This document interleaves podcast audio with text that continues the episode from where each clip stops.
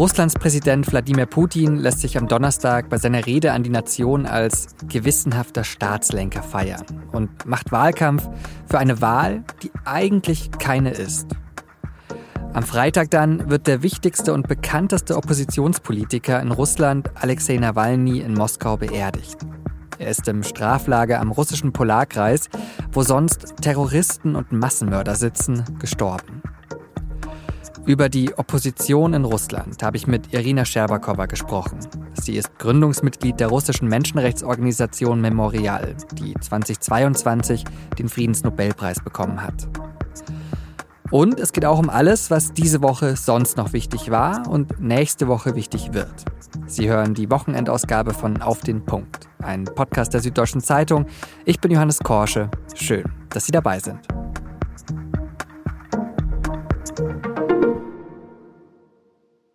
Wladimir Putin hat am Donnerstag mal wieder seine Macht demonstriert, bei seiner Rede an die Nation.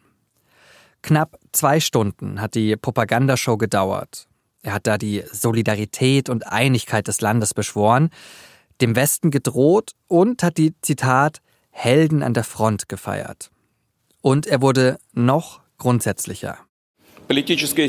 Das politische System Russlands sei eine der Säulen der Souveränität des Landes.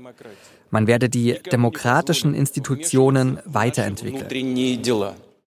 Demokratie weiterentwickeln. Die Anführungszeichen können an dieser Stelle gar nicht groß genug sein.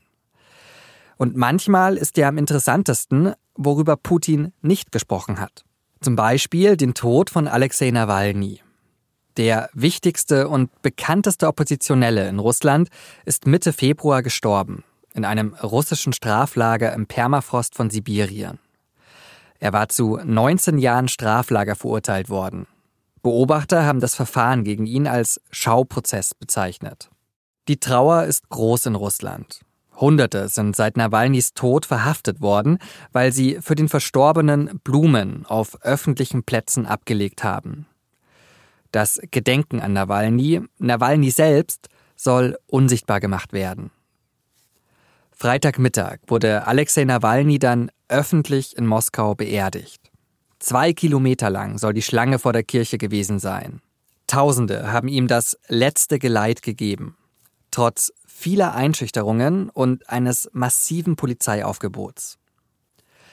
Dass Nawalny nicht vergessen wird, dafür tut eine Frau gerade alles. Julia Nawalnaja, seine Ehefrau. Sie hat am Mittwoch vor dem EU-Parlament gesprochen. Putin must answer for what he has done with my country. Putin müsse dafür bezahlen, was er Russland, was er dem friedlichen Nachbarland Ukraine und was er Alexei Nawalny angetan habe, hat sie da gesagt. Aber wie realistisch ist das? Und wie steht es um die Opposition in Russland, so kurz vor der Wahl in zwei Wochen? Das habe ich Irina Scherbakowa gefragt. Sie ist in Moskau geboren und Gründungsmitglied der Menschenrechtsorganisation Memorial, die 2022 mit dem Friedensnobelpreis ausgezeichnet wurde. Sie habe ich am Freitagvormittag erreicht, kurz vor Beginn der öffentlichen Beerdigung von Alexei Nawalny in Moskau. Frau Scherbakowa, wie wichtig war Alexei Nawalny für die Opposition in Russland? Nawalny war natürlich eine sehr wichtige Figur, wahrscheinlich die bekannteste Figur. Äh, sogar nicht wahrscheinlich, sondern absolut mit Sicherheit, wenn man auf die oder jene Weise breite Bevölkerungsschichten sprechen kann, dann war das natürlich Nawalny für sie die Figur, vor allem äh, muss ich ja unterstreichen für die junge, für die jungen Menschen. Und das haben wir jetzt auch gesehen. Gerade in diesem Augenblick bildet sich eine große Schlange vor der Kirche um Abschied von ihm zu nehmen. Das ist schon eine riesige Schlange. Sie wird immer mehr und mehr. Und da sehe ich äh, natürlich auch zum Teil einige Menschen, die ich kenne in Moskau, aber es gibt auch sehr viele junge Gesichter. Sein Tod war ein Schock. Und es ist natürlich ähm, eine leere Stelle, die sich gebildet hat. Sie haben gesagt, der Tod war ein Schock. Wirkte er auch einschüchternd auf andere Oppositionelle in Russland?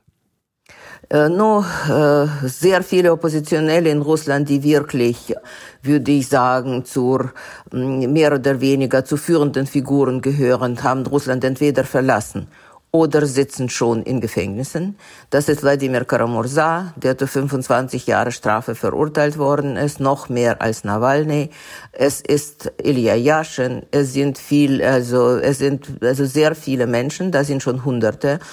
Die anderen müssten Russland verlassen und das sind sehr, sehr wenige, die in Russland geblieben sind. Und ähm, ich würde ja sagen, also das sind die Menschen, die gegen Putin sind noch breiter gefasst, vielleicht gegen den Krieg. Und die Menschen, die außerhalb Russland sind, also haben sich auf verschiedene Weise doch zusammengefügt, verschiedene Komitees gebildet und so, also äh, die gegen den Krieg, also gegen Putin sich richten. Aber also eine würde ich sagen, homogene Opposition als solche gibt es das nicht. Die wird es auch nicht geben. Es werden wahrscheinlich Zusammenschlüsse sein, wenn die Zeit kommt, vielleicht. Darauf hoffe ich sehr. Ich glaube, Hauptsache ist, dass man also äh, gegen Putin, gegen sein Regime und gegen diesen Krieg ist. Das ist das Verbindende. Über Hoffnung würde ich später noch sprechen wollen. Vielleicht noch vorweg gefragt, Sie haben auch Ilya Yashin gerade angesprochen, zu achteinhalb Jahren Haft verurteilt worden. Nawalny eben im Straflager gestorben. Wie viel Einfluss hatte denn Nawalny oder wie viel Einfluss können denn Oppositionelle nehmen aus dem Straflager? Ich würde ja sagen, dass äh, Nawalny, trotz allem, dass er absolut abgeschottet worden ist und kaum schon die Möglichkeiten gehabt hat, etwas zu schreiben oder mit den Menschen zu kommunizieren, alle seine, übrigens seine Anwälte sind verhaftet worden, sitzen in den Untersuchungshaft. Seine Frau darf nicht nach Russland und so. Also das war eine ganz, ganz schwierige Kommunikation. Und trotzdem hat er aus dem, aus, sogar unter, um, solchen Umständen politische Signale geschickt gezeigt. Und immer, er war ein absolut ein handelnder Politiker und ein Tätiger, ist auch in diesen absolut unmenschlichen äh, Verhältnissen so geblieben. Und er sendete Signale verschiedener Weise und er dachte darüber nach, wie man sich zu den Wahlen jetzt verhält, weil das ist sozusagen das nächste politische Ereignis in Russland, wenn man das so bezeichnen kann. Ich würde ja nicht als Wahlen bezeichnen, aber trotzdem, trotzdem als ein Ereignis. Er da, hat immer wieder darüber nachgedacht, also welche Strategie man anwenden könnte. Und diese Signale waren wichtig, auch wenn man vielleicht mit seiner Taktik nicht unbedingt einverstanden war. Es gab Kontroversen. Aber was wichtig war, dass er keine Angst dort hat, dass er dort tätig bleibt, dass er Signale sendet. Und noch etwas, was ganz wichtig ist, der hat den Menschen versucht, immer wieder Angst abzunehmen. Er war wirklich der der Mensch, der also keine Angst gehabt hat. Wenigstens das hat er so immer gezeigt. Und das hat er durch Ironie. Der hat sich immer versucht, also auch in seinen Entlarvungen, dass die Figuren, also die dann in seinen Entlarvungsfilmen und Recherchen dastanden, also wie Putin, Medvedev und viele andere, also schlimme, ganz schlimme und schreckliche Figuren, aber auch lächerlich. Und das war für ihn ganz wichtig. Und in diesem Sinne war er wirklich einmalig, weil seine Waffe war auch Ironie. Und das war sehr, sehr überzeugend, weil dieses Lachen und diese Ironie, die nimmt den Menschen die Angst ab. Und er hat ja doch die ganze Zeit das gesagt, ich habe keine Angst, ihr sollt auch keine Angst haben. Also ich glaube, das war die wichtigste Parole. Und was sein Tod bewirkt, trotz alledem, dass die Menschen, also die dann Blumen gebracht haben zu den Denkmälern der politischen äh, Repressionen, äh, um, um Nawalny zu trauen, die Menschen, die hier, die jetzt in dieser Schlange stehen, die immer größer wird in Moskau, trotz allen Versuchen, also Max anzujagen, das ist ganz wichtig, weil die Menschen sehen, sie sind nicht allein. Ja, Sie haben auch gerade schon seine Frau angesprochen, Julia Nawalny. Ja, sie darf nicht nach Russland reisen hält sehr beeindruckende Reden, zum Beispiel auf der Münchner Sicherheitskonferenz, kurz nachdem bekannt geworden ist, dass Nawalny gestorben ist. Jetzt äh, in dieser Woche auch vor dem EU-Parlament. Kann sie die Rolle ihres verstorbenen Mannes dann in Zukunft ausfüllen als ja das bekannteste Gesicht des Widerstands gegen Putin? Ähm, no, erstens, das macht sie schon. Auf die oder jene Weise, das ist absolut sichtbar.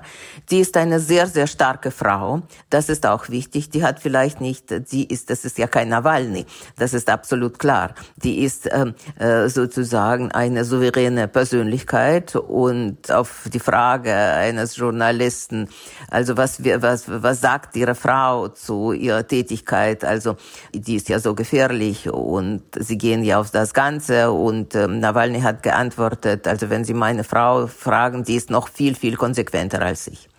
Also das heißt, hm, sie hat äh, seinen Humor nicht und seine Ironie nicht. Und äh, übrigens in so einer Situation ist das sowieso nicht möglich. Das ist eine unglaublich Tragik. Stellen Sie sich eine Frau vor, ihren Mann, die, also mit dem sie so eng zusammen waren, nicht mal ein Jahr äh, oder über ein Jahr nicht gesehen hat und ihn jetzt nicht mehr begraben kann. Äh, in diesem Sinne ist Putin also natürlich absolut grausam und man hat auch nichts anderes erwartet.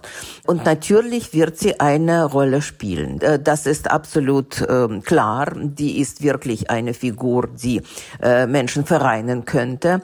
Ähm, aber ob sie zu der Figur der Opposition wird, das ist unklar. Und ich glaube nicht, dass man unbedingt nötig hat, eine Figur zu haben. Also ich finde, es sollen mehrere Figuren sein, viele Symbole sein und äh, meine Hoffnung wird, dass es auch einige Figuren entstehen werden. Aber äh, ihre Rolle ist natürlich auch ganz wichtig, vor allem in ihrer absoluten Unbeugsamkeit auch. Mehrere Figuren, eine davon, ich will nämlich noch über Memorial mit Ihnen sprechen. Sie sind ja Gründungsmitglied Putin hat äh, die Organisation im Dezember 2021 auflösen lassen.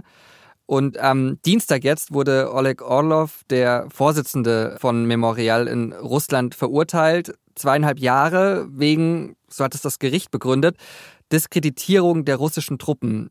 Wie haben Sie das Urteil aufgenommen? Ja, also Alia Karlov war ehemaliger Vorsitzender, der war Vorstandmitglied, also Memorial, äh, die Arbeit und wirklich Gründungsmitglied und Memorials Arbeit war immer in zwei Richtungen gerichtet. Einerseits akute Menschenrechtsproblematik und andererseits äh, die Aufarbeitung der politischen Repressaliengeschichte in der Vergangenheit. Und Alek war natürlich, ich, ich kenne ihn schon seit sehr, sehr langer Zeit, also da sind wahrscheinlich jetzt schon bald 35 Jahre. Der ist äh, ein absolut äh, unbeugsamer Mensch auch. Und ich glaube, also für einen Menschenrechtler in Russland zu sein, äh, wirklich, ähm, äh, da benötigt man also so eine, würde ich sagen, so eine Unbeugsamkeit und so eine Entschlossenheit.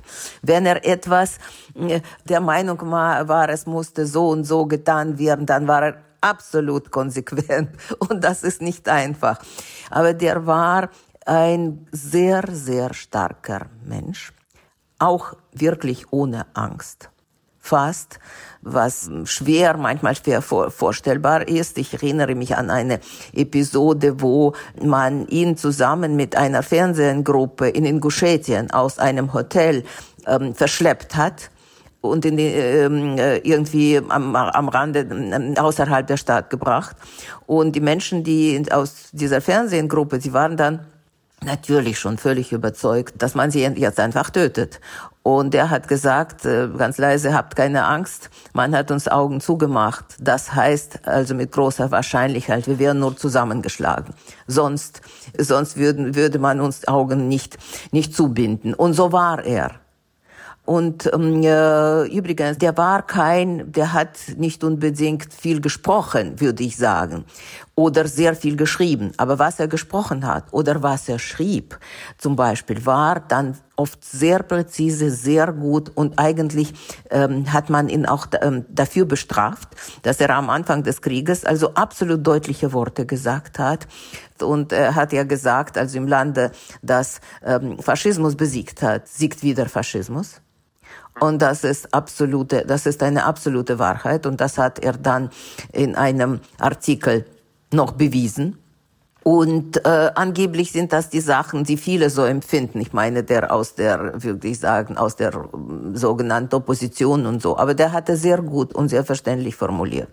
Und wir haben versucht, auf ihn den Einfluss nicht mal versucht sogar auf ihn den Einfluss einzuüben, dass er Russland verlassen sollte. Wir wussten, wenn er diesen Entschluss gefasst hat, wenn er sagt, er will hier bleiben und er will, also er wird dann angeklagt, aber er will in seinem Prozess, seinen Prozess zu einer politischen Tätigkeit oder zu einer politischen Akte machen. Und er ist ja doch auch 70, äh, nicht wirklich kerngesund und so. Warum doch diese Entscheidung und was will er dann erreichen? Der hat ja einfach gesagt, also dieser, dieser meiner Absitzen in dieser Strafkolonie ist eine Arbeit für einen Menschenrechtler. Und das empfinde ich auch so. Das ist ein Teil oder Fortsetzung meiner, meiner Arbeit. Und wie es mir dabei geht, können Sie sich natürlich vorstellen. Also wenn man außerhalb Russlands sitzt, nicht in diesen Augenblicken Menschen sieht in der Menschenschlange zum Nawalny-Begräbnis, die man kennt, dass man also jetzt weiß, dass Oleg Karlov zu zweieinhalb Jahren verurteilt worden ist, dass man und außerhalb Russland ist und nicht mit den, würde ich sagen, Freunden und Kollegen zusammen, das ist ähm, ein sehr schwerer Augenblick. Wie kann denn Opposition in Russland gerade überhaupt aussehen, wenn schon das Blumenablegen für Nawalny geahndet wird? Also wie ist denn da Putin-Gegnerschaft überhaupt noch möglich? Sie sehen, dass es auf die oder jede Weise doch möglich ist. Natürlich noch sind das wirklich so ganz, äh, äh, also was man also unter Massen, also Demonstrationen oder Protesten versteht, die wir dann Ende 80er Jahren gesehen haben, wo Millionen auf die Straßen gegangen sind. Jetzt ist das natürlich viel, viel schwieriger. Es ist für die Menschen gemeingefährlich. Ich habe jetzt natürlich Menschen aus der Staatssicherheit gesehen, Polizei und so unzählig, sogar auf diesem Begräbnis. Es werden Menschen verhaftet, die Blumen hinterlegt haben und so. Das ist natürlich alles ganz andere Situation. Abschreckungsmechanismen. Es sind natürlich im, im Lande nach wie vor viele Menschen, die Putins Anhänger sind und so. Aber wir sehen trotzdem, dass in diesen Jahren es keine absolute Totenstille herrscht und das war schon an, an mehreren Beispielen sichtbar. Trotz alledem, äh, diese Unmut wird wachsen. Aber wann es irgendwie möglich sein wird, trotz allem, dass es zu Massenprotesten kommt und dass es den Menschen gelingt, wirklich Putins Regime so anzugreifen, dass es wirklich in Brüche geht. Also ist in meinen Augen noch eine Perspektive, die, also die ich noch nicht in der nächsten Zukunft sehe. Ja, und ich glaube, dass in der heutigen Situation mit der Ukraine, wo wirklich Ukraine in großen Schwierigkeiten, militärischen Schwierigkeiten steckt, milde gesagt, und so und Putin offen in seiner Rede ankündet, äh, der Angriff wird fortgesetzt, also wir zeigen Erfolge aus. Ähm, ich glaube also, dass äh, unter solchen Umständen äh, wird es auch für die Menschen schwer, wirklich ähm, also so massenweise zu protestieren. Ich hatte ja am Anfang versprochen, dass wir noch über Hoffnung sprechen und das würde ich zum Schluss gerne einlösen. Was macht Ihnen denn Hoffnung, dass Putin irgendwann nicht mehr Präsident von Russland ist? Also was muss da passieren? Also das ist eine übliche Frage. Also zeigen Sie doch ein bisschen Optimismus. Aber ich glaube, ich glaube, das ist, wir reden doch äh, offen. Und ich bin keine äh, Journalistin, keine Politikerin, ich bin eine Historikerin. Und ich will den Menschen, den Menschen äh, wird oft etwas vorgemacht, was dann der Wirklichkeit nicht entspricht. Und Putin ist der Paradebeispiel dafür also ohne Hoffnung, dass irgendwie morgen wieder ein Tag ist, glaube ich, können die Menschen dann nicht leben. Die gehen in die Depression und so. Und es sind sehr, sehr, sehr viele Menschen in Russland und außerhalb Russland, die wirklich mit der Depression kämpfen.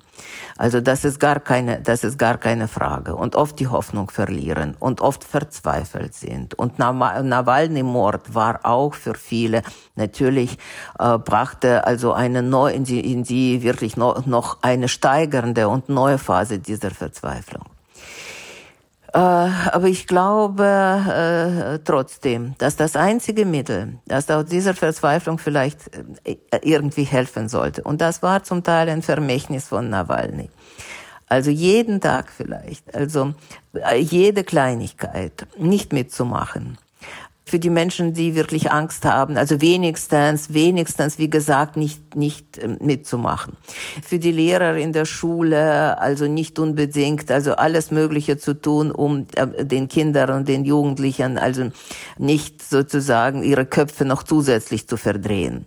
Wenigstens, also wenigstens beschweigen, würde ich sagen, von allen diesen, von allen diesen Geschichten. Ähm, vielleicht, also ist, äh, ist das eine Möglichkeit trotzdem, wie Nawalny Nawalny tot eben ihre nicht ihr nicht einverstanden sein zu zeigen. Zum Beispiel Nawalny hat viele aufgerufen, um 12 Uhr zu den Wahllok äh, 12 Uhr mittags zu den Wahllokalen zu kommen, also um zu zeigen, wir sind nicht einverstanden, also mit diesen Wahlen und so weiter und so fort. Ich glaube kleine kleine Schritte, äh, falls möglich und dann, ähm, Soli äh, ich meine, dann auch menschliche Solidarität. Dazu braucht man auch sehr, sehr viel Mut. Aber das ist, würde ich sagen, die einzige Hoffnung. Frau Scherbakowa, vielen herzlichen Dank für das Gespräch. Ja, ich bedanke mich auch.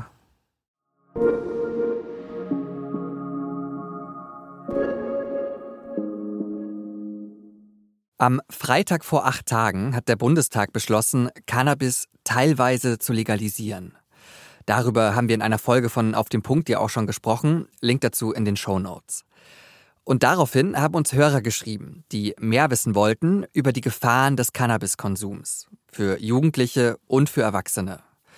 Und genau diese Frage habe ich weitergeleitet an Christina Berndt aus der Wissensredaktion der SZ. Cannabis ist jedenfalls keineswegs so harmlos, wie das oft dargestellt wird. Es wird schon mal jeder zehnte Konsument abhängig und wenn man in besonders jungen Jahren anfängt, ist das Risiko gleich doppelt so hoch. Die körperlichen Auswirkungen, die betreffen in großem Maße das Gehirn. Also man hat Konzentrationsstörungen, Aufmerksamkeitsstörungen, die Lernfähigkeit ist beeinträchtigt, aber auch die Lungenfunktion, weil man ja Cannabis in der Regel raucht. Und dann gibt es die psychischen Folgen. Menschen haben Desinteresse, sind antriebslos, wenn sie konsumieren und äh, die Folge kann auch sozialer Rückzug sein. Tja, und inzwischen, da weiß man, dass Cannabis eine wirklich schwerwiegende psychische Folge auch haben kann. Denn sogar die Entwicklung von Psychosen, also Wahnvorstellungen und Halluzinationen, wie man das ja auch von Schizophrenie kennt. Und das lässt sich nur sehr, sehr schwer therapieren sagt Christina Berndt aus der Wissensredaktion. Wenn Sie auch eine Nachfrage zu einem aktuellen Thema an uns haben, dann schreiben Sie uns jederzeit gerne an podcast.sz.de oder auf Spotify. Was diese Woche sonst noch wichtig war. Am Dienstag hat Frido de Vries vom Landeskriminalamt Niedersachsen auf einer Pressekonferenz eine große Sensation verkündet. Ja, meine Damen und Herren, Zielfahnder des LKAs Niedersachsen haben gestern am Montag, dem 26.02.24 in Berlin, die gesuchte mutmaßliche RF-Terroristin Daniela Klette festgenommen. Klette war eine der meistgesuchten Frauen in Deutschland und wohnte unter falschem Namen in Berlin-Kreuzberg. 30 Jahre lang war sie auf der Flucht vor der Polizei. Klette gehörte mutmaßlich zur sogenannten dritten Generation der RAF. Und auch nachdem die linksextremistische Terrorgruppe sich 1998 offiziell aufgelöst hat, soll Klette für schwere Straftaten wie Raubüberfälle verantwortlich gewesen sein. In ihrer Wohnung hat die Polizei unterschiedliche Waffen und Munition gefunden, unter anderem eine Handgranate. Mehr zu den Hintergründen können Sie auch in der Auf dem Punkt Folge von Mittwoch nachhören. Link dazu in den Show Notes. Seit Mai 2023 bittet die Ukraine um Taurus Marschflugkörper aus Deutschland. Taurus haben mit 500 Kilometern eine große Reichweite und können auf ein genaues Ziel programmiert werden. Aber Kanzler Olaf Scholz von der SPD lehnt eine Lieferung ab. Am Montag hat er das auch öffentlich begründet, in einem Gespräch mit Journalisten der Nachrichtenagentur dpa. Ich wundere mich, dass es einige gar nicht bewegt, dass sie nicht einmal darüber nachdenken, ob es gewissermaßen zu einer Kriegsbeteiligung kommen kann durch das, was wir tun. Eine Kriegsbeteiligung Deutschlands will Scholz unbedingt vermeiden. Und, das sagt Scholz auch noch, es fehle der Ukraine gerade vor allem an Munition und nicht an diesem einen Waffensystem. Ein kurzer Blick auf den Krieg zwischen Israel und der Hamas. Bei einer Hilfslieferung am Donnerstag gab es Tote und Verletzte. Laut des von der Terrororganisation Hamas kontrollierten Gesundheitsministeriums im Gazastreifen sind mehr als 100 Menschen gestorben. Hunderte sind verletzt worden. Wie es dazu gekommen ist, dazu gibt es unterschiedliche Angaben. Wenn Sie mehr zu den Hintergründen wissen wollen, empfehle ich Ihnen die Freitagssendung von Auf den Punkt.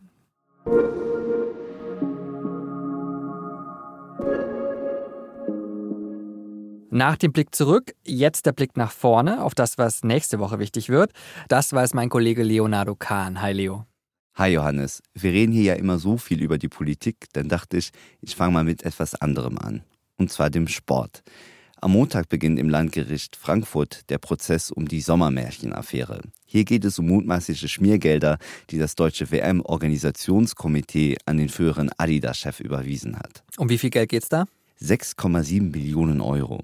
Angeklagt sind die drei Ex-Funktionäre Wolfgang Niersbach, Horst Schmidt und Theo Zwanziger. Sie sind zwar nicht die Kernfiguren der damaligen Millionenschieberei, aber nach Ansicht der Staatsanwaltschaft sind sie dafür verantwortlich, dass der Deutsche Fußballbund damals eine falsche Steuererklärung abgegeben hat.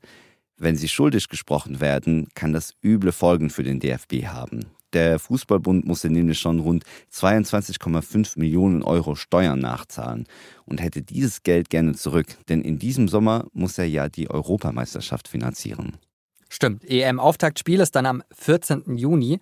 Was steht denn innenpolitisch nächste Woche noch an? Das Bundeskabinett stellt am Mittwoch seine BAföG-Reform vor. Und so viel vorweg, es wird trotz Inflation wohl keine höheren Fördersätze geben.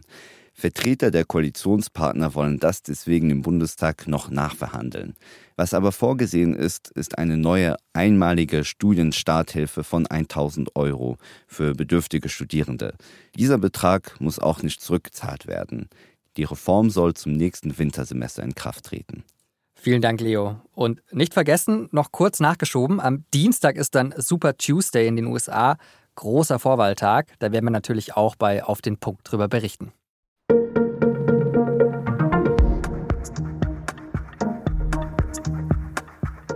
Kurzer Rückblick auf den Winter 2021.